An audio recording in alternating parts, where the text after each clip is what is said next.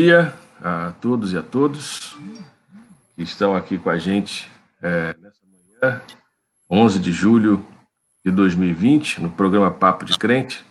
Mais um programa Papo de Crente, hoje excepcionalmente é, sendo apresentado às 11 horas da manhã, geralmente o nosso horário é às 10 horas, mas hoje estamos às 11 horas e desde já a gente agradece a participação é, de vocês que estão é, nos acompanhando. Esse é um programa é, evangélico, é, para evangélicos, mais um diálogo com a sociedade. E o Papo de Crente se propõe a discutir temáticas né, e assuntos ligados ao mundo da política, da religião, na perspectiva cristã, evangélica, bíblica, é, bem dialógica né, e bem inclusiva também. E nós temos o prazer é, e a alegria de ter com a gente o pastor Ricardo Quadros Gouveia, é, que nós tivemos, né, eu tive um contato pessoal com o Ricardo é, em São Luís, no Maranhão, no encontro da FTL, juntamente com o pastor Dárcio, né, é, lá pelos de 2011, a gente tem que conferir essa data, 2012, é, e a gente o recebe aqui no Papo de Crente para conversar sobre uma temática, caminhos e descaminhos do calvinismo. E é claro que uma live só não vai ser suficiente para explorar é, toda a dimensão é, dessa temática. Né? Mas eu queria falar um pouco né, do pastor Ricardo. Um, ele hoje é pastor da Igreja Reformada na América, no Canadá, vive no Canadá. É professor da Universidade de Waterloo, também no Canadá. Né? Tem aí doutorado em teologia e outras formações e também uma publica, publicações que, que são assim é, paradigmáticas, a gente pode dizer, muito importantes é, para se para se ler e para se discutir, né? Um, um texto sobre é, o fundamentalismo, né? Piedade pervertida, um texto emblemático. O lado B, o lado bom do calvinismo, né? E aí a gente vai estar conversando sobre esses lados do calvinismo hoje, né?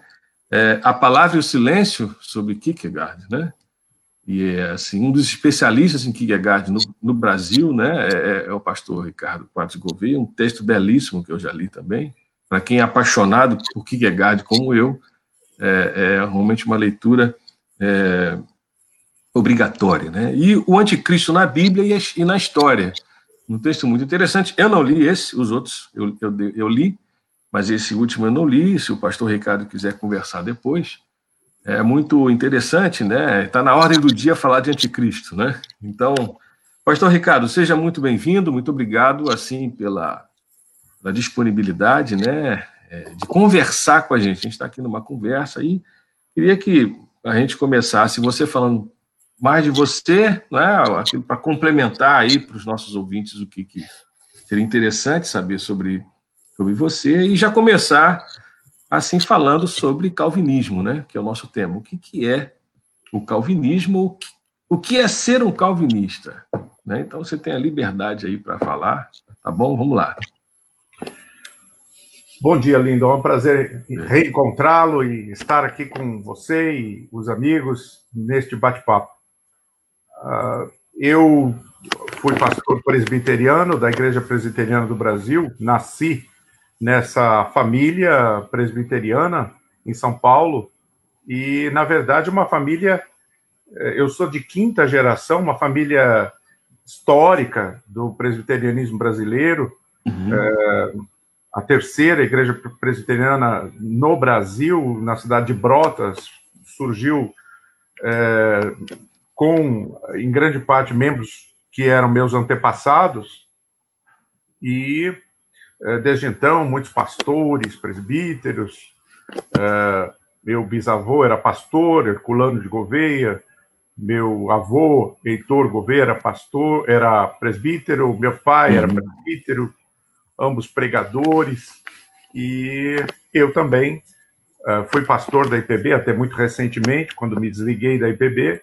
Hoje eu sou pastor da Igreja Reformada na América, também de tradição calvinista. E uh, uh, me considero calvinista, mas a pergunta é o que significa ser um calvinista, porque muitas pessoas podem pensar que a tradição calvinista é monolítica, certo. quando na verdade não é. Existem uhum. muitos tipos de calvinismo na história e também hoje no mundo, não é? E uh, e quando nós olhamos para Calvino, nós vemos um homem uh, cujo legado é cercado de luz e sombra. Uh, Calvino tem que ser avaliado segundo a sua época, mas se eu for é, simplesmente repetir suas ideias, eu vou, como muitos calvinistas parecem, parecem imaginar ser calvinista, simplesmente é, repetir as ideias de Calvino, significaria aceitar, por exemplo, a aceitar a, execução de hereges, né? Calvino achava que uhum. hereges deviam ser condenados à morte. E isso é uma aberração, não é? Quem é que acha isso hoje? É, eu acho que é uma loucura. E, e, e, muitas ideias teológicas mesmo de Calvino que de Calvino que hoje já não são mais aceitáveis. Afinal de contas, Calvino viveu há 500 anos atrás. Então, Para mim, ser calvinista é compreender a tradição calvinista de uma forma dinâmica. Né? Ela uhum. foi uh, sendo se, uh, desmembrando, formando diferentes formas de pensamento uh, através dos tempos. Há uma dinâmica interna dentro da tradição calvinista e e eu acredito que ser calvinista hoje é imaginar como seria Calvino hoje, se ele estivesse vivo hoje. Que tipo de teologia ele estaria fazendo, né? Porque Calvino, no seu tempo, teve a ousadia, a coragem de enfrentar as autoridades do seu tempo, não é?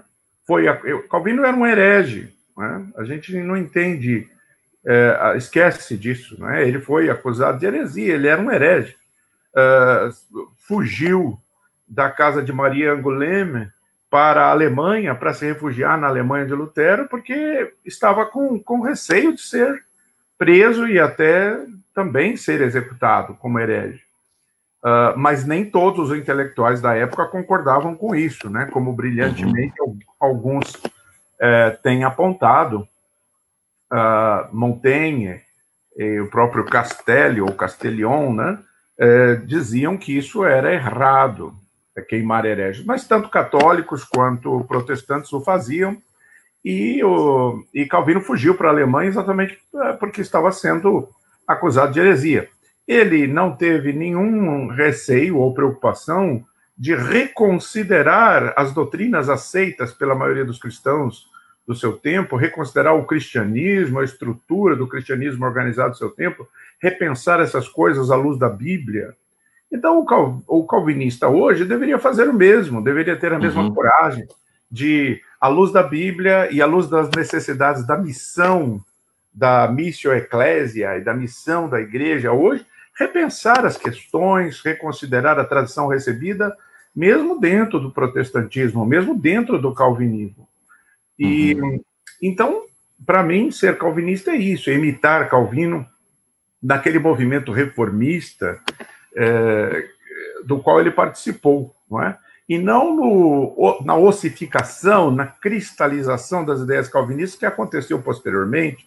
Já houve uma pequena distorção na segunda geração, não é? com Teodoro Beza, John Locke, e depois você vai ter no século XVII o período chamado confessionalista, também chamado neo-escolástico, que uh, o neo-escolacismo protestante, que, por causa da busca de uma identidade, das guerras religiosas, acabou congelando a teologia calvinista na forma de catecismos e confissões de fé, e a partir daí eh, o calvinismo se tornou um pouco árido, um pouco dogmático, e perdeu aquela, aquela vida, aquela energia, aquele elan vital com o qual ele começou no período da reforma. Uhum. E uh, Uh, e uhum. há durante o, a, a, história uma série de novos movimentos é, internos dentro do calvinismo que criou essa variedade de tendências dentro do calvinismo. Né? O movimento puritano na Inglaterra, depois você tem um, um, um contato com o, o, pietismo, não é? E, e nosso calvinismo é, brasileiro ele é marcadamente pietista desde o começo. como todo o mundo evangélico brasileiro, tem fortes tendências pietistas Pietista, e, portanto, é. também legalistas, né? um, um moralismo legalista. E o puritanismo, por exemplo, não era legalista. Mas hoje no Brasil nós temos um movimento neopuritano que junta as duas coisas, não é? acaba sendo é, pietista, portanto, le, é, moralismo legalista, e uh, desconsiderando as grandes questões políticas da injustiça social, os uhum. aspectos da ética cristã uhum. é, fundamentais, inclusive a grande ética do trabalho e da cidadania, que tem origem no próprio João Calvino, a ideia de honestidade, de austeridade, de vocação, de enxergar o trabalho e a cidadania como formas de adoração a Deus, que eu acho que é o que há de melhor em Calvino, essas coisas são ignoradas e o que se, o que se uh, valoriza são aspectos dogmáticos. Não é? Há quem diga, dentro do movimento puritano, líderes do movimento puritano calvinista no Brasil, que a, a, a IPB, por exemplo, não é uma igreja é, é, realmente calvinista, é uma igreja puritana, porque os seus, os seus símbolos de fé são uhum. símbolos puritanos. Né? Uhum. Uhum. E então é um calvinismo já interpretado. As pessoas precisam estar conscientes disso, não é? Uhum. Que já é uma interpretação. E há outras interpretações possíveis do calvinismo, como por exemplo do, do maior teólogo calvinista é, após, depois de Calvino, que foi Calbart, é, Calbart, calvinista suíço, é, uhum. apaixonado por Calvino, dava cursos uhum. sobre a teologia de Calvino, publicou livros sobre a teologia de Calvino, e que uh, tinha, tinha, era, possuía uma fidelidade criativa em relação a Calvino, e, na minha opinião, corrigiu alguns problemas da teologia calvinista importantes. Por exemplo, a ideia de eleição, é? Uhum. Que, que é um que vem do determinismo calvinista, né? O, o, o, calvinismo do século XVI e principalmente do século XVII é muito influenciado pelo, pelo o que nós poderíamos chamar um marco é, metateórico, marco categorial do determinismo que vem da filosofia moderna. Uhum. Então, uh, uh, o Calvino, por exemplo, advogava o chamado decreto horrível da dupla predestinação. Então, Deus teria predestinado para o inferno a vastíssima maioria da humanidade, é, o que qualquer pessoa de bom senso percebe que é incompatível com com o Pai de Jesus Cristo e o Deus expresso uhum. nas Escrituras. Outra coisa é que Calvino é, promove uma, uma por, por causa da sua correta disposição de recuperar as Escrituras, ele acaba trazendo a, a Bíblia como palavra de Deus escrita, é, deixando um pouco de lado a questão da, da, centralidade de Cristo na interpretação das Escrituras. Isso ainda é uh, mais uh, enfatizado no período confessionalista. Então, uh, o texto veterotestamentário passa a ter valor em si mesmo, enquanto palavra uhum. de Deus, e uhum. não à luz da revelação de Deus em Cristo. É. Então, o que, que acontece? Você vai ter uma inclinação é, é, que Calvino, que, que Barth depois vai corrigir. Barth foi até acusado de cristomonista.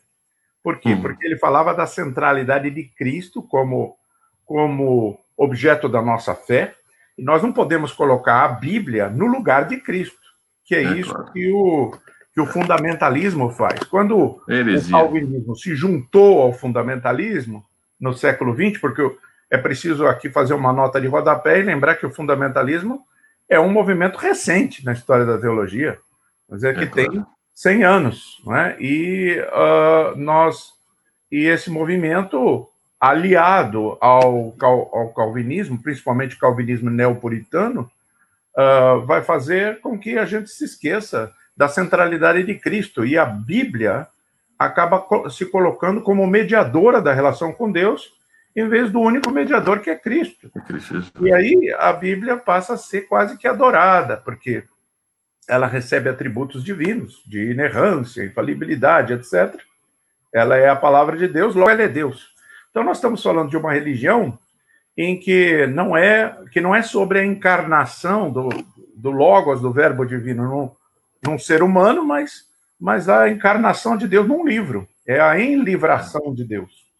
E, e isso é uma distorção que vai longe das intenções de Calvino, que era um cristão que procurou, procurou ser fiel às escrituras, né?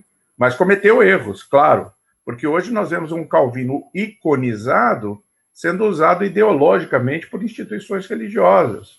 Porque a maioria das pessoas nem conhece muito bem o que Calvino escreveu.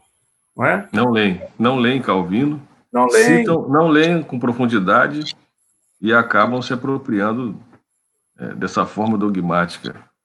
Isso traz ícone. sérios problemas, né, cara? É, do ícone. E, eu, e, por exemplo, tem muita coisa do pouca agora tem mais, né? Mas, é, como você disse, apesar de não termos nem a obra completa de Calvino em português, é, as pessoas também não conhecem, não leem. É difícil uhum. de ler também, é uma, uma outra cultura, é um, é um outro linguajar, uhum. é uma outra maneira de pensar, é muito antigo. Uhum. Mas, uh, uh, por exemplo, outra coisa que Barth corrigiu foi a ideia da eleição, como eu ia dizendo, né? Uh, ele, ele mostrou que a eleição de que a Bíblia fala é a eleição em Cristo, que Efésios 1, 1 Pedro 2, claro. falam de Cristo uhum. como o eleito de Deus. Logo, ninguém é eleito a partir de si mesmo. É, o eleito de Deus é Cristo e os eleitos são aqueles que estão em comunhão com Cristo. Bom, isso faz sentido no contexto da teologia contemporânea. E essa ideia de povo eleito como pessoas que foram escolhidas deterministicamente desde a antiguidade, eu, você, João, Maria, Teresa, isso realmente não cabe mais, né? E então eu acredito que Barth foi um corretivo importante na trajetória mas é claro que os calvinistas de cunho fundamentalista, os neopuritanos, não aceitam Calbat. Eles dizem que Calbat é um teólogo liberal, é, quando na é. verdade toda a carreira de Calbat foi combater o liberalismo, foi a intenção era combater o liberalismo teológico. Isso apenas uhum. como um exemplo das distorções que foram uhum. acontecendo. Ô, Ricardo, uh, certa vez um pastor foi pregar na minha igreja, sou congregacional, um pastor presbiteriano, muito amigo é, e muito, muito querido, e ele fez uma pregação assim clássica, né, de um bom calvinista, e colocou como ponto de partida da teologia é, é, e de toda a doutrina cristã a soberania de Deus. Quer dizer, tudo tem que partir da soberania de Deus. Duas perguntas. É, eu, você questiona isso? Está certo isso do seu ponto de vista? E por que que se coloca a soberania de Deus por exemplo, acima do amor de Deus. Deus, quando se revela, é amor, eu penso assim. Então, essa questão da soberania de Deus tem tudo a ver com o que você está falando de predestinação, de eleição e desse, dessa tendência de engessamento é, do pensamento calvinista, né? O, Sim. O que então, se atribui ao pensamento de Calvino. Sim. Tem, tem, muito a ver com a época que Calvino viveu, como eu, como eu disse, uhum. e, e, e, o determinismo como, como meta é, teoria, como marco categorial a partir do qual se pensa. Então, a, a soberania de Deus ela não é colocada em tensão dialética é, com a, a, responsabilidade humana. Uhum. É, é, tem um livrinho, inclusive, do John Stott, que era muito conservador e se via como também reformado dentro da igreja anglicana, que fala isso, né? A soberania divina e a responsabilidade humana. Não há nada de espetacular nisso. Uh, é, o, é a, a, complexidade da, da condição humana está refletida nas escrituras. Né? Uhum. Então, eu tive um professor no, no, no seminário uh, que é sogro do Augusto Nicodemos, um dos líderes desse movimento neopuritano no Brasil, uh, Francisco Schalkwitz. E ele dizia: Sim. olha, é, a soberania de Deus é, na salvação é como se você chegasse a um portão e está escrito no, no, é, no ferro do portão: é, Vinde a mim. Quando eu cruzo o portão, eu olho para trás, as letras se misturam e formam outra frase. Hum. Eu vos escolhi. Uhum. Então, essa, essa, esse, essa paradoxalidade que está nas escrituras, uh, o, o, calvinismo é engessado, cristalizado, dogmatista, já não, uh, não enxerga, não consegue perceber que, uh, que é preciso ter uma compreensão melhor da complexidade uh, da vida, da existência humana e da teologia presente nas escrituras. Não é? O pessoal gosta de certeza, né? isso é um problema humano, o problema do pecado. Aliás, uhum. tem um uhum. livro muito bom, recente, do Peter Enns, que é um calvinista, chamado O Pecado da Certeza. Muito interessante. E, e o pecado da certeza é justamente você querer controlar a, a Deus, ter uma definição. Deus deixa de ser uh, é, é, é, sempre, em, em parte, abscôndito, uhum. e, e, não abscôndito apenas naquilo em que ele se revela, mas uh, passa a ser totalmente compreensível dentro de, de, uma perspectiva racionalista, na verdade. Né? Então, eu tenho que ter uma doutrina que me explique quem Deus é, como ele age, como ele se relaciona com os homens, e isso me dá uma certa tranquilidade intelectual, é, porque, no fundo, o que a gente quer é controlar a Deus. Uhum, uhum. A gente quer ter um Deus controlável, que eu possa, é, com linha, com regra e compasso, é, uhum. desenhar e calcular. Uh, isso não é só calvinista, claro, né? Todos os, uh, uh, os evangélicos em geral, com muitas exceções, é claro, mas tendem a essa tentativa de colocar Deus dentro de uma caixa ou, ou engarrafar ou, ou colocá-lo numa coleira, adestrar Deus e, e sem permitir que ele tenha essa liberdade de ser Deus, né? De ser Deus, de ser vento. Né? Exato. Ô, ô, ô, Ricardo, tem uma palavra muito utilizada pelos neocalvinistas ou neopuritanos, que ela é muito, tem uma, uma carga, para mim, é, semântica, né, muito forte, que é a palavra cosmovisão, né? E ela, ela tem, quer dizer, se a gente for ali pela linha da, da história dos conceitos, né, ela tem várias possibilidades de de apropriação de sentidos, né? É, o que, que é cosmovisão e por que, que esse povo usa tanto essa palavra cosmovisão? Ela serve para quê? Vamos destrinchar esse pensamento neocalvinista, neopuritano que está tão forte no Brasil hoje.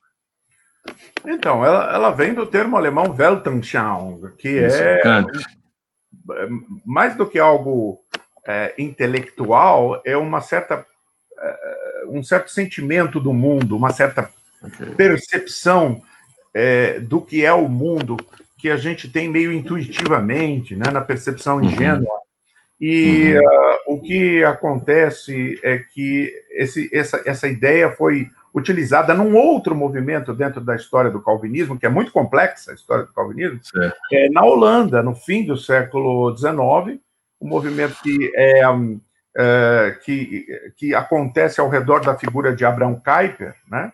já uhum. antes, Grumpin, Prinsterer, mas principalmente Kuyper e depois Herman Doever, do grande filósofo calvinista holandês, e uh, surge essa ideia de uma cosmovisão calvinista. Eu, a, naquele momento, é um movimento extremamente criativo. Okay. É, Kuyper, infelizmente, está sendo recepcionado no Brasil de forma distorcida como se uhum. ele fosse um político de extrema direita. E uhum. ele não era. É, é, ele é mais um social-democrata do que um político de extrema direita. Ele, ele é contra a, a Revolução Francesa, né? É, o partido dele é, é antirrevolucionário, mas é, ele também é contra as oligarquias é, que uhum. vinham da nobreza, e, e ele uhum. tem uma preocupação com, com a injustiça social e com os pobres, ele quer políticas públicas, etc. Quer dizer, está longe de ser um político de extrema-direita, como ele tem sido apresentado pelos neopuritanos é, e o pessoal da cosmovisão reformada. Né? É, no Brasil, a, o, o, pessoal que eu chamo também de jamperistas, porque formados pela Escola uhum. de Teologia Andrew Jumper. É, do Andrew Jumper, e há muitas distorções né, com relação a Kuyper no Brasil. mas uh, ele usa o termo cosmovisão reformada em oposição justamente a um calvinismo de doutrina, calvinismo é, confessionalista de doutrina que via uh, o calvinismo como um sistema doutrinário apenas. Uhum. Ele diz não, o Calvino não é um sistema doutrinário. Calvinismo é uma é uma maneira de ser, é uma maneira de viver é um, o que importa é ver o que Calvino fez e o que, como ele viveu e, e perceber que, o, que, a igreja reformada sempre se reformando, né? Uhum. A Eclésia reformata é, sempre reformanda est, quer dizer, está num processo de reforma. Então, é, é, é também de constante reforma da sociedade, do mundo, e o calvinismo, então, tem algo a dizer acerca das, da, de todos os aspectos da vida, da ciência, da arte, da cultura. Cosmovisão reformada, então, surge como uma tentativa de é, acabar com o sectarismo, que é outra marca do fundamentalismo, é o sectarismo. E uh, ter, dialogar com a sociedade, com outras correntes de pensamento em todos os âmbitos. Uhum. Isso é muito bom, foi uma grande contribuição de Abraham Kuyper, de Hermann Doiver, mas uhum. é, hoje, é, o que se apresenta como cosmovisão reformada no Brasil, muitas vezes me parece, de novo, um uso ideológico do termo é, para o, o, que é dito como é, perspectiva antitética. É, mas perspectiva antitética não é a perspectiva contra o mundo no sentido neotestamentário, como era em Kuyper e Doiver.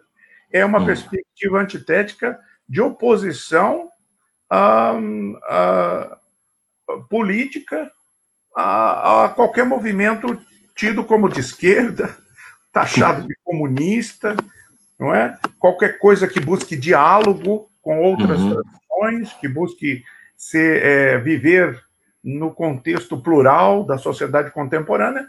Então, isso já é visto como algo que deve ser trabalhado em termos antitéticos deve ser rejeitado.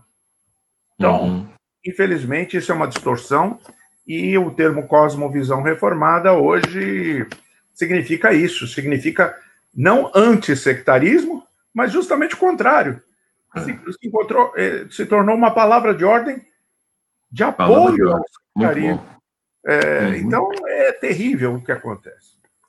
Ô, Ricardo, nós temos aqui algumas pessoas, inclusive que foram alunos, né, alunas, é, que estão aqui com a gente, né? É, é, bom a gente. E algumas intervenções que eu vou colocar aqui para você e você vai comentar. Então, temos aqui a Márcia Santos, Flávio Conrado, André Oliveira, um abraço ao André, Silas Souza, historiador, muito meu amigo, um grande abraço. Jaqueline Souza, de Souza, também historiadora, aqui do Ceará. Gerardo Rodrigues, o Alisson Coelho, é, Calvino Camargo, a gente está falando dele aqui, né? Uh, Elisnaldo Cortez, meu amigo e professor Ricardo Gouveia. É, o Silas comenta aqui, em livração de Deus, ficou muito bom. Essa é, uma, é um novo conceito para a gente trabalhar, muito, muito importante. É, comenta aqui a questão de que os seminários teológicos no Brasil ensinam que, que Bart é liberal. Eu também aprendi assim, fazendo teologia, que é um equívoco, né? é, assim, é, tamanho, muito equívoco. Né? Eric Cunha manda um abraço para você. E assim, a gente vai conversar sobre isso, né? O André Oliveira falando que nós dois somos dois resistentes. E daqui a pouco a gente vai falar sobre o movimento de resistência, resistência reformada, que é uma dessas faces dinâmicas históricas desse calvinismo, não é? no seu fluxo. Não é? Ah, Silas comenta aqui que o Kuyper é recebido aqui como com a leitura do fundamentalismo norte-americano, né? É, Flávio Conrado, muito boa e necessária essa conversa, e ele dá aqui um, uma sugestão que a gente pode conversar também. Seria interessante explorar as divergências e aproximações entre o neocalvinismo brasileiro e o neopuritanismo. Tá? Dá para você falar sobre isso aí? Então, o, o movimento eh, ao redor de Kuyper e Doiver foi chamado neocalvinista. Uh, hoje, neocalvinismo é um nome dado a outro movimento, é um, um movimento. É, com, o mesmo nome pode ser dado a diferentes movimentos, né? Então, enquanto você tem uma tradição que vem do neocalvinismo holandês, com Baden, Schilder, uh, Ivan Runner, uh, Albert Worts, Wort, Walters, aqui no, no Canadá, o James K. A. Smith, que está muito popular hoje é, no Brasil, não é? é o Cornelius Van Til, você tem um outro movimento neocalvinista que é o do John Piper, né? John Stephen ah, Piper, uh, Mark uhum. Bristol, uh, Al Mohler, o, Kim, o Tim Keller, algumas pessoas consideram ele parte do movimento, outras não, que não tem nada a ver com o movimento neocalvinista holandês. Então, o mesmo nome, confunde tudo, né? Esse movimento é mais um movimento calvinista evangelical, cujas uhum. características é ser missional, o que é muito bom, né? É um movimento não cessacionista, é, apesar de ser calvinista, de liturgia contemporânea, do, do, culto sensível ao desigrejado, né? uma versão evangelical mais light, menos severa, menos sombria do calvinismo, né? mas não tem nada a ver com o neocalvinismo holandês, que é calvinismo de cosmovisão no melhor sentido do termo. Né? Uhum. Agora, também há um calvinismo mais progressista, é, é, o, o, Institute for Christian Studies aqui de Toronto, né, o ICS, é, que tem, que vem da tradição do neocalvinismo holandês de Kuyper, mas que se tornou mais e mais progressista numa dinâmica que é natural, né? Uh, igrejas como a PCC aqui do Canadá, a PCUSA, uh, a Igreja da Escócia, a Igreja holandesa, são igrejas, a Igreja Suíça, são igrejas que acompanharam a teologia do século XX nos uhum. seus desenvolvimentos, a teologia dialética, a teologia é, de cunho mais existencial, a teologia política, e, uh, portanto, são é, teologias e igrejas antenadas com os problemas do mundo contemporâneo, e, que, uh, que, que eu acredito seriam as igrejas com as quais Calvino, se existisse hoje, se ele vivesse hoje, estaria afinado, e não com o fundamentalismo e o movimento neopuritano, porque o puritanismo ele é bom para a Inglaterra do século XVII, e lá ele fazia sentido. Mas uhum. uh, hoje, o neopuritanismo é um movimento que uh, gerou, por exemplo, um movimento reconstrucionista, que me preocupa muito e que está chegando no Brasil com tudo agora, uhum. que eh, tem base em Rusas Rushduni, nos Estados Unidos, Greg Bunsen, Gary North, e, esses, é, e esse o movimento reconstrucionista, ele é chamado também teologia do domínio, e que também uhum. usa o nome teonomia, eles, eles têm como projeto, eles ajudaram a criar a coalizão cristã com o, com o integrismo católico norte-americano para influenciar a política e chegar ao poder por vias democráticas. E eles têm um projeto de poder e o desejo, isso está claro nos livros do Rushduni, do North, de, é, de instituir uma teocracia. E uma teocracia global, é, uhum. instituindo o que eles acreditam ser a lei de Deus, é, uhum. que é a instituição da lei mosaica, aquela coisa que eu estava te falando do, do Antigo Testamento, é, sobre todas as pessoas, quer cristãs ou não, no mundo todo. É claro que toda teocracia é, no fundo, uma hierocracia, um governo Sim. de sacerdotes, entre aspas, e uh, é, uma, é o governo de um Deus, entre aspas, imaginado por, estas, por essas lideranças. Isso é terrível. Nós estamos vendo que esse impulso leva, tem alçado pessoas ao poder, como o apoio eh, irrestrito dos grupos fundamentalistas eh, nos Estados Unidos para a eleição de Donald Trump, e também para a eleição de Jair Bolsonaro e até os muitos é, evangélicos e, inclusive, presbiterianos no Brasil que estão é, trabalhando no governo Bolsonaro, estão integrados a esse governo. Então, a, apesar disso é, poder ser encarado como algo positivo, é, em parte é positivo, porque nós estamos uhum. vendo é, cristãos presbiterianos chegando a posições de importância na política brasileira. Por outro lado, me preocupa que essas pessoas talvez estejam é, uh, talvez estejam é, abraçando esse tipo de teologia, teologia do domínio, teologia uh, reconstrucionista, que tem um projeto de poder para a instituição de uma teocracia. E, é. e a, isso me preocupa muito. Muito preocupante, porque essa isso está servindo de plataforma de, e de linha de transmissão né, do, do atual governo e como que a, o, parte né, do presbiterianismo está servindo como fonte de quadros de aparelhamento num governo que não tem quadros. Né? E é essa teologia que está servindo. Agora, o Ricardo tem algumas intervenções muito interessantes que convergem aqui dos participantes. A Jaqueline de Souza, por exemplo, o que vocês pensam do Labri aqui no Brasil? O Eric Cunha também vai citar o Francis Schaeffer, uh, né, e Augusto Nicodemos, o André Oliveira também. Qual o papel de Francis Schaeffer no fundamentalismo calvinista?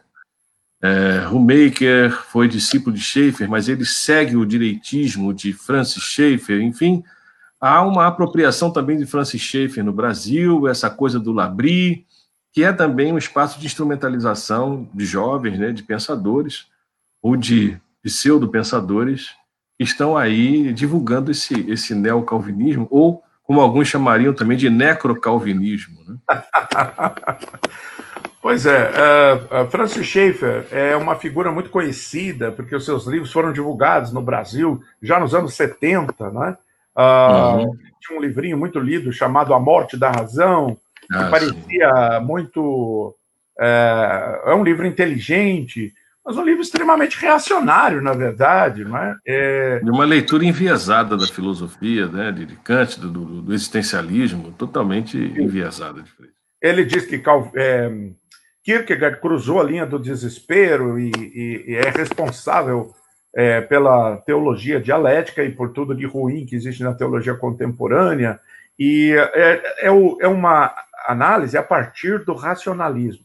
Schaeffer, ele foi aluno de Cornelius Van Til, que era uh, discípulo de Hermann Doiver. Então ele está dentro dessa tradição do neo-calvinismo holandês de Abraham Kuyper.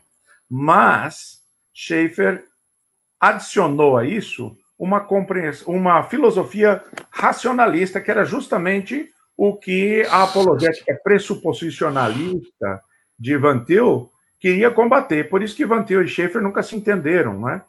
Uhum. Uh, a tradição é, do neocalvinismo holandês, ela, ela é pressuposicionalista. Então, ela percebeu a importância dos pressupostos, é, dos marcos categoriais metateóricos, e aí é, percebe que a discussão não é a nível teórico, é a nível metateórico. Foi uma grande sacada. Mas uhum. aí Schaefer substitui é, é, esses elementos é, que estavam sendo construídos a partir da fenomenologia por Doever por, uh, por uma filosofia racionalista ultrapassada. O Ruckmacher, uhum. seu amigo, ele vai trabalhar mais com arte, é, mas é também uma perspectiva racionalista, igual a do Schaefer. Uh, muito melhor é a filosofia da arte de Calvin Zierfeld, que foi professor no Institute for Christian Studies de Toronto, que também vem da mesma tradição, e o Zierfeld fala: olha, é, é essa adoração que o Schaeffer tem pelo Michelangelo, por exemplo, a partir de Ruckmacher, é, tem a ver com o racionalismo dele, né? Uhum. É, o, o Zierfeld vai dizer: não, é justamente o contrário. Né? Essa arte moderna é muito mais uh, próxima da cosmovisão calvinista uh, diante de um mundo caído do que a, a arte uh, clássica que Schaeffer considera a melhor, enquanto que a arte moderna é uma arte calcada no pecado, uma arte da, da, da perversão do, do mundo e da realidade. Quer dizer, é, uh, realmente Schaefer ficou muito popular porque ele se inclina para um discurso mais uh, palatável para grupos ultraconservadores. Mas uhum. é, um, é um, um, intelectual de segunda categoria, deveria ser posto de lado. Muito bom. Na minha, na minha modesta opinião. É, eu concordo contigo. Acho que se dá muita, muita glória para quem né, não alcançou assim um, né, um nível de sofisticação, de percepção das coisas, né? E o Dácio Maciel citou aqui, né, o livro que fez muita deu, influenciou muito também o Deus que intervém, a ideia de cobeligerância, né? E aí alguns aqui perguntam, né, professor Ricardo, me diga, é natural essa mistura entre os calvinistas e o atual governo é, Bolsonaro? É, um pessoal que se diz neo, que se diz neocalvinista acha, o Eric está perguntando, acha que pode ser cobeligerante com um governo tão radical como, atual, como o atual. Isso é possível? É, é a mesma coisa que está acontecendo nos Estados Unidos com o Trump, né? e, e uh, as pessoas comparam tanto o Trump quanto o Bolsonaro a, a Ciro, uh, que teria sido ungido de Deus, apesar de não ser judeu e não pertencer ao, ao povo eleito de Deus, mas é. era um instrumento de Deus. E, mas o problema não é a pessoa, o problema é aquilo que o governo está fazendo, é aquilo que uh, são que as ideias né? que o governo Sim. defende. Então, quando a gente vê um, um, governo e um estadista, seja no caso de Trump, seja no caso de Bolsonaro, que defende ideias que, uh, que apontam para o preconceito, preconceito racial, uh, preconceito de gênero, uh, machismo, que apontam para uma atitude de desrespeito para com as pessoas que têm deficiências físicas, a gente percebe que é, isso não é a cosmovisão cristã, quanto mais reformada, né? não é a cosmovisão cristã que nós possamos nos alinhar, com a qual nós possamos nos alinhar. Então, não é a questão do homem, que a gente sabe que é, né, o Trump, por exemplo, é um cafajeste, a gente aceita porque ele está ajudando de alguma forma. Não, é tudo aquilo que é defendido. É, e as injustiças sociais continuam sendo consideradas questões de segunda categoria, questões menos importantes do que pequenos moralismos é, que são considerados importantes. Né? De novo, nós estamos do, no legalismo do é, crente não fuma, crente não bebe, crente não joga, crente não fala uhum. palavrão, e estamos mais e, e menos preocupados com a questão do preconceito, com a questão, com a questão das injustiças sociais, da má distribuição de renda, é, uhum. é, da, das, da, da, falta de equidade. E isso uh, me preocupa, não é que cristãos estejam achando razoável alinhar-se com governos que seguem essa, uh, essas práticas. Hoje, é, para mim, é claro que nós estamos vendo é, o ressurgimento do fascismo, uhum. em várias partes do mundo, e uh, o fascismo é claramente contra o cristianismo e contra o calvinismo. Inclusive, Calbat foi um fundador, em 1936, da Igreja Confessante, junto com Dietrich Bonhoeffer, contra uhum. uh, o nazismo na Alemanha. Uh, e junto com Emil Brunner, Friedrich Garten, o movimento da teologia dialética era um movimento de oposição ao fascismo, inclusive. E hoje nós vemos calvinistas, ditos calvinistas, apoiando movimentos ligados ao fascismo. Talvez tenha a ver com esse reconstrucionismo radical de direita, do qual eh, nós falávamos antes. Graças a Deus que nós temos uma longa tradição no Brasil de uma teologia calvinista mais arejada. Eu gostaria de citar alguns nomes. Seria importante. Miguel, são algumas questões que estão sendo colocadas aqui. Sim, vamos lá. Existe um outro calvinismo é possível. Nós temos, por exemplo, na IPB, Miguel Riso Júnior, sujeito de mente uhum. aberta, o maior pregador da história do presidencialismo brasileiro, passou ao largo do fundamentalismo. Jorge Bertolazzo Stella, na Igreja Presbiteriana Independente, outro grande pregador intelectual que passou ao largo do fundamentalismo. Nós temos João Dias Araújo, nós João temos o Wright, que trabalhou na IPU, que era não era brasileiro de nascença, assim como também o Richard Shaw, mas que foram muito importantes na história do presbiterianismo brasileiro e que não se alinhavam a nenhum desses movimentos é, fechados, fundamentalistas, neopuritanos, reconstrucionistas, nada disso. Nós temos o Rubem Alves, que é um pensador uhum. é, também é, da IPB, que depois saiu da IPB, mas que sempre manteve laços com, com essa tradição que o marcou e que é um, um, um pensador que está sendo revisitado agora. Existe, inclusive, uma nova associação acadêmica para a recuperação uhum. do legado de Alves, o que é muito bom.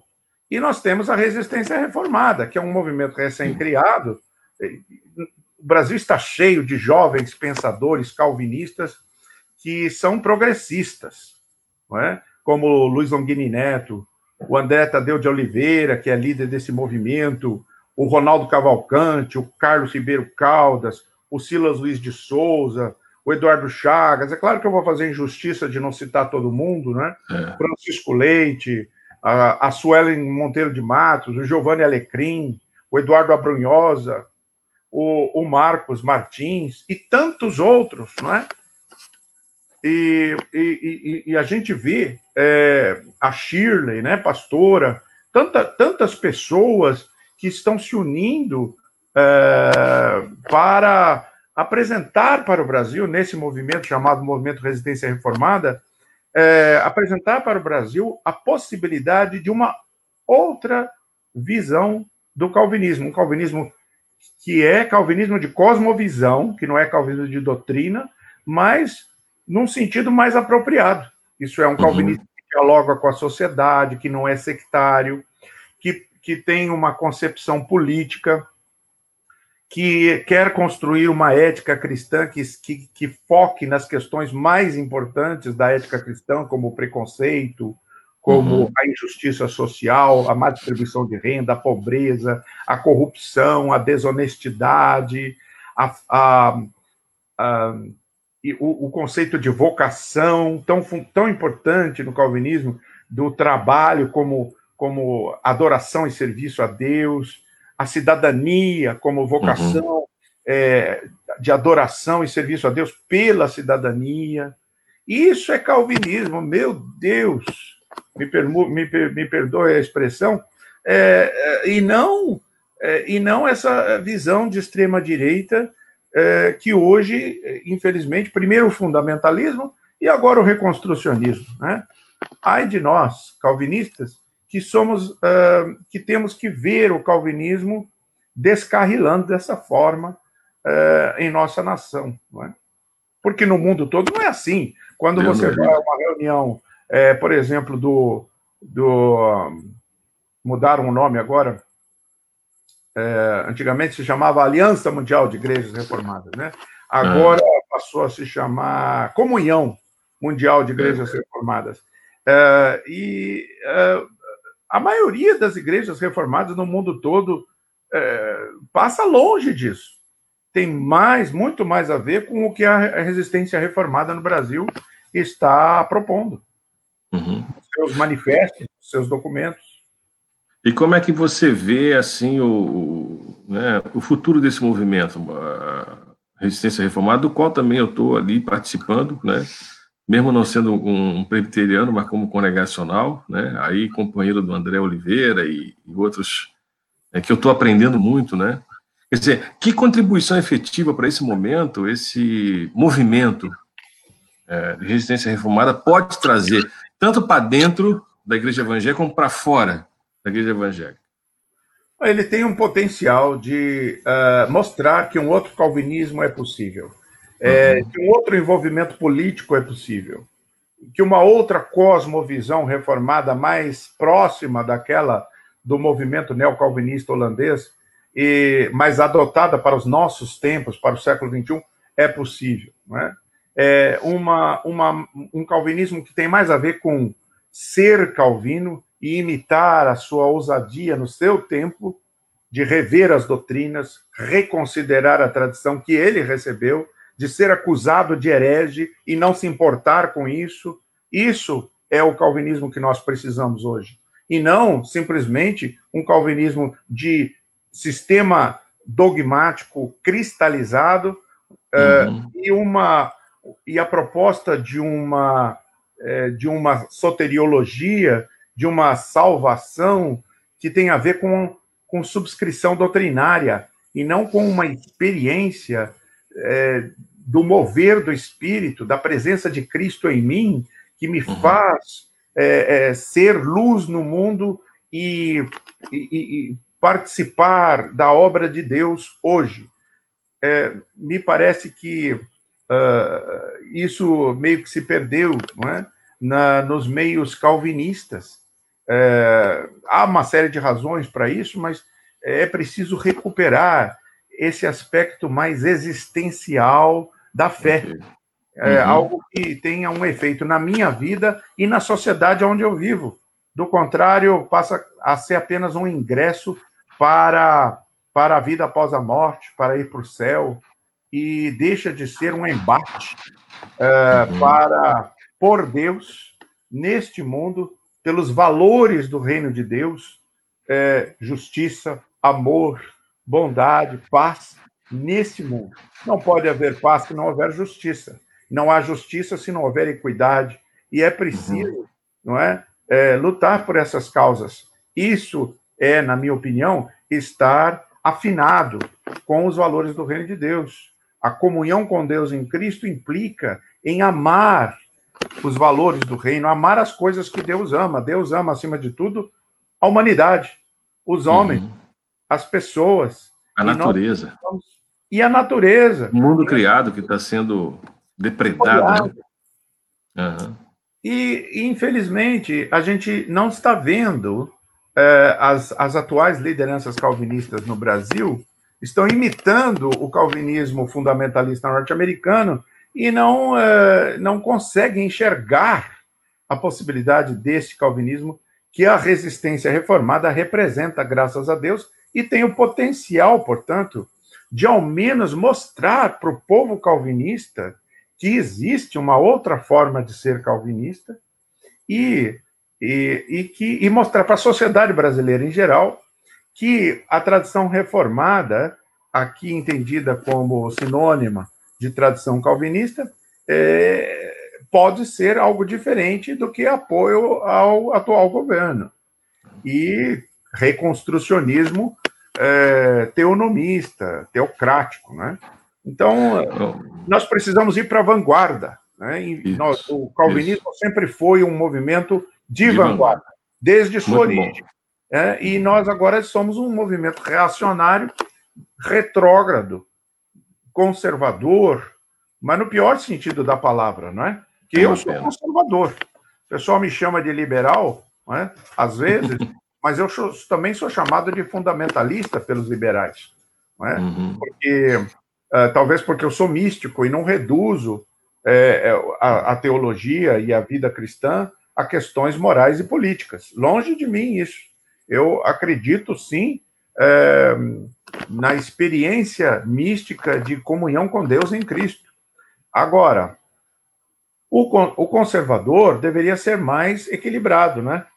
Todo mundo tem geladeira em casa, então a gente é conservador mas uh, nós não vamos conservar aquilo que está com data vencida.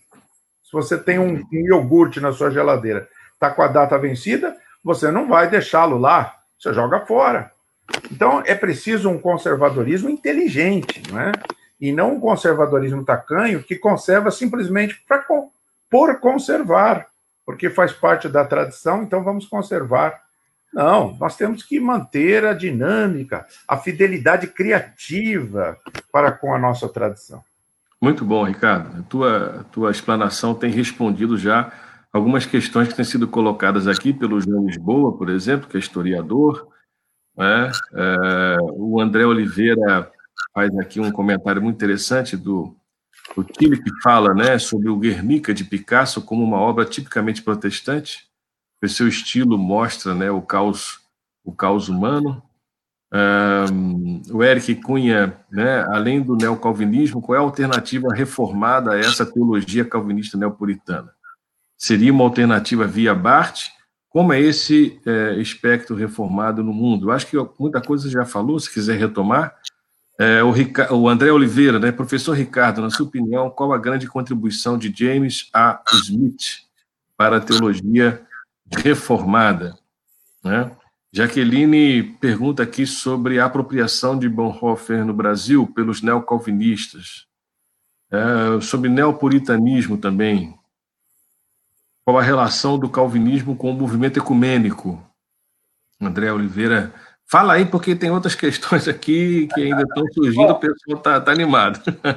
Legal, mas não tem como a gente responder todas essas questões é, claro. pouco tempo, mas sem dúvida nós temos que lembrar que existem é, é, existe um, um, outro calvinismo através dos séculos muito mais rico, é, desde, desde o século XVI, na verdade, é, na França, os huguenotes é, tinham uma perspectiva muito positiva com Etienne de la Boétie, que era é, próximo de Montaigne, é, com uh, Petrus Ramos, né, Pierre de la Ramée, que não tinha nada de racionalista, uh, é, o, o, pessoal é, do século Pierre Bailey no século XVII e mais recentemente, por exemplo, congressionalista calvinista como você, é, Horace Bushnell, é, nos Estados Unidos, que foi uma figura ilustre, é, uhum. uma visão muito é, muito mais progressista e a, adequada do calvinismo para o século XIX. É, no Canadá também, eu tenho John Edgar McFadden, eu tenho William Barclay, cujos comentários são influentes, influentes, importantes no mundo todo. É, e no Brasil também, como já disse, não é? É tem muitas figuras que precisam ser lembradas.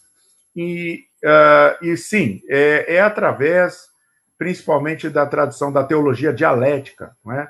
Uhum. Karl Barth, Emil Brunner, Kogarten, uh, Oscar Kuhlmann, é, uhum. na minha opinião. É claro que os problemas do século XX, as guerras mundiais, a, a angústia diante de, do Holocausto, é, Auschwitz, Hiroshima e tudo que o e todo todo o drama existencial que o século XX trouxe é, é, e é claro que deve-se é, adicionar a isso o problema latino-americano específico da pobreza, da corrupção e da injustiça social, é, que tem sido abraçado, por exemplo, pela teologia da missão integral, uhum. que tem tudo a ver com, com essa cosmovisão calvinista que me parece mais adequada. É, eu mesmo escrevi é, mais recentemente uhum. um livro sobre o assunto, chamado Teologia da Missão Integral. Missão Integral, a única missão. A única. Não, uhum. não, existe outra, não é? Missão Integral é a missão é, verdadeiramente neotestamentária, do, do, do querigma neotestamentário. A outra, chamada missão, poderia ser chamada missão parcial, que é a da salvação das almas, né? É, é, da, da, da mensagem da, da reta doutrina, essa missão parcial não existe. Ela não é uhum. cristã. Quer dizer, ela existe, mas ela não é cristã. Não é cristã. A missão cristã é a missão integral. Então, é claro, nós temos que abraçar a teologia da missão integral, nós temos que é, nos alimentar dessa boa tradição calvinista que existe, mas que no Brasil ela é combatida pelos neopuritanos, reconstrucionistas e fundamentalistas, que tem controle também da maioria das editoras evangélicas. Claro.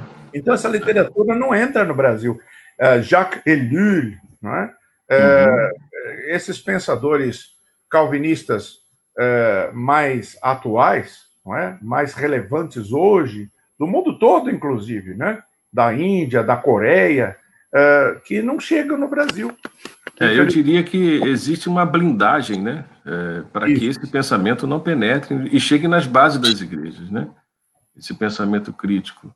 Ô, Ricardo, a gente está, a gente precisa caminhar assim para o final dessa dessa conversa assim, fantástica. Para mim está sendo um, um reencontro, né, de ânimo e um alento de repensar toda essa bonita e bela e profunda e dinâmica tradição histórica teológica do calvinismo. Está fazendo falta isso para a gente aqui no Brasil, por conta desse afunilamento que está acontecendo e esse aparelhamento de uma pseudo-teologia calvinista que se coloca a serviço é, de um governo proto-fascista, ou se não fascista na sua, no seu teor. Né? Mas eu queria é, terminar com uma pergunta inquietante aqui do Flávio Conrado. Né? A juventude presbiteriana esteve na vanguarda teológica e política no passado. Você Sim. falou de João Dias né, e de outros. A juventude presbiteriana no movimento Resistência Reformada dizer, e as pautas das minorias, as mulheres, pessoas negras, indígenas, LGBT no movimento? Quer dizer, isso o pessoal que tinha que responder, né? Assim, a, o pessoal do movimento. Mas o que, que você acha dessas pautas? Eu acho que é uma, é uma agenda, né? Para esse movimento Sim. da resistência. Exato.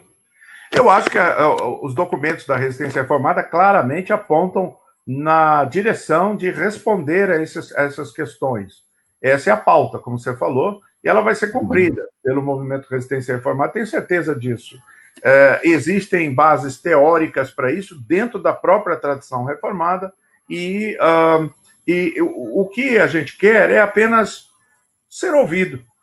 Eu, eu tenho a impressão que o mundo reformado brasileiro cômputo total das igrejas chamadas é, presbiterianas é, e as igrejas evangélicas em geral, se ouvissem, se tivessem a oportunidade de ouvir explanações claras, bem feitas do que a Resistência Reformada propõe, do que eu proponho, 50% uhum. deixaria de lado essa visão fundamentalista do calvinismo neopuritano e abraçaria essa visão que nós estamos aqui propondo, Lindon. Uhum. O fato é que as pessoas não ouvem, não têm acesso a essa informação. É, a gente precisa furar esse bloqueio, essa bolha, né? De alguma forma é um desafio é, para o resistência.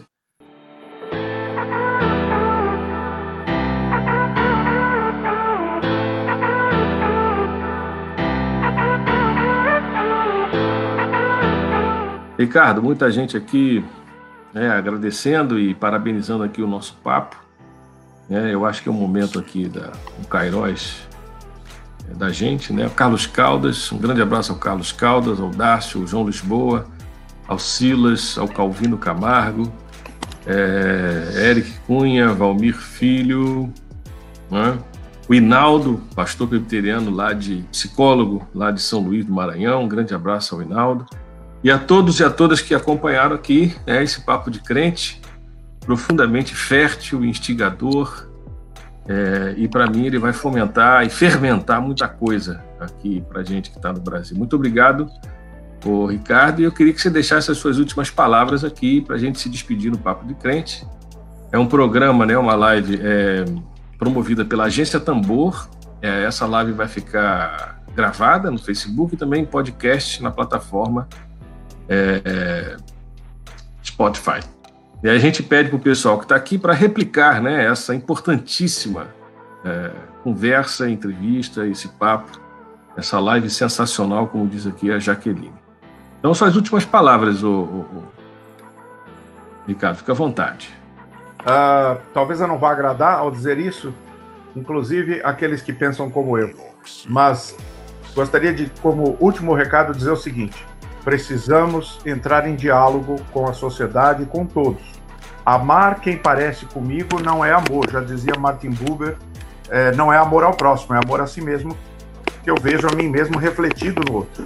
É preciso amar o diferente, é preciso recepcionar e respeitar e ouvir a voz diferente. Só buscando o chão comum, o mínimo denominador comum, buscando é, diálogo é que nós vamos conseguir construir um mundo melhor. Muito obrigado, Ricardo. Olha que Deus abençoe e a gente aqui, todos que participaram, um grande abraço, né, um carinho muito grande e assim é, deixa aqui um já um, um, um pré-convite para uma próxima rodada dessa conversa. Oportunamente a gente vai marcar para continuar esse esse papo de crente assim tão importante. Tá bom? Um grande abraço, um bom domingo, bom final de semana. Tudo de bom. Grande abraço, Lindon. Obrigado. É, obrigado mesmo. Tchau para todos. Graças a Deus. Tchau, tchau.